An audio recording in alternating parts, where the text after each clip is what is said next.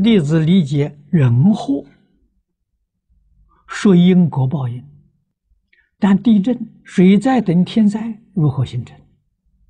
在哪一部经典可以找到详细解说？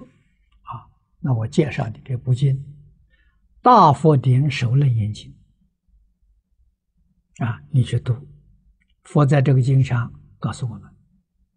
啊，说这些灾难是我们业力感召的，啊，水灾是贪婪感召的，火灾是嗔恚感召的，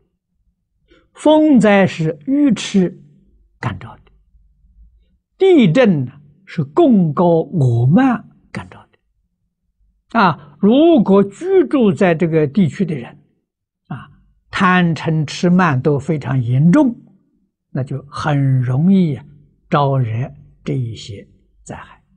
啊，所以还是没有离开业因果报啊，啊，这属于共业，这不是个人的别业，是共业。